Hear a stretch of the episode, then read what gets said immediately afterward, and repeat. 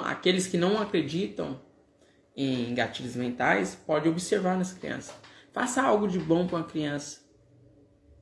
Para você ver se ela não fica tentada a retribuir para você.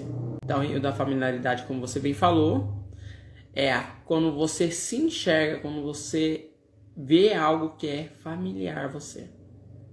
É interessante, né, que nos deixa mais suscetível é, à ação e mais confortável, né? É verdade. Fica bem mais confortável. Mais confortável, porque você está, está vendo algo familiar. É importante. E quando você compreende esses gatilhos mentais juntamente orquestrado num lançamento, fica tudo mais fácil.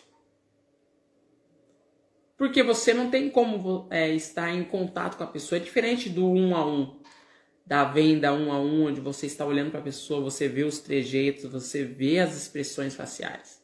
Não, você tem que imaginar como seria essa pessoa. Por isso que se cria o avatar.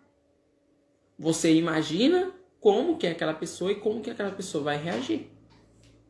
E você utilizando de gatilhos mentais fica muito mais fácil.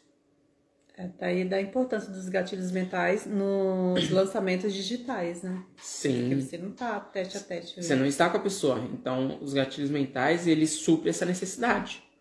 E você é é mais assertivo.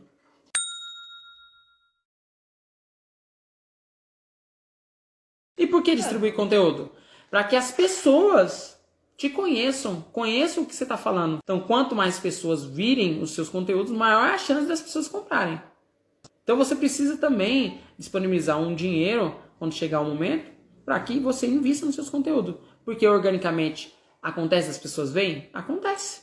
Só que cada vez mais as plataformas estão distribuindo menos. É, era 3%, agora está chegando 2%, 1% da quantidade de inscritos que você tem.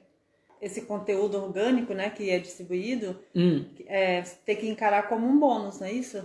Não é que você encara como um bônus, você encara como algo que tá ali. Tá ali disponível, tá ali disponível para você. Estão te dando um bônus. Sim, te dando então um você bônus. deixa esse conteúdo orgânico rodar no mínimo 24 horas e aí depois você impulsiona ele. Porque você deixando ele rodar 24 horas, esse conteúdo, quando você for impulsionar ele, ele não chega cru para as próximas pessoas. Ele já chegou com curtida, ele já chegou com visualização, Sim. ele já chegou com compartilhamento, ele já chegou com comentário. E tudo isso daí é prova social. E prova social nós sabemos que é um gatilho muito forte na cabeça das pessoas. Porque as pessoas querem estar onde as outras pessoas estão. E quanto mais as pessoas veem o seu vídeo, quanto mais pessoas consomem o seu conteúdo, maior aumenta a sua autoridade, que é outro gatilho importantíssimo.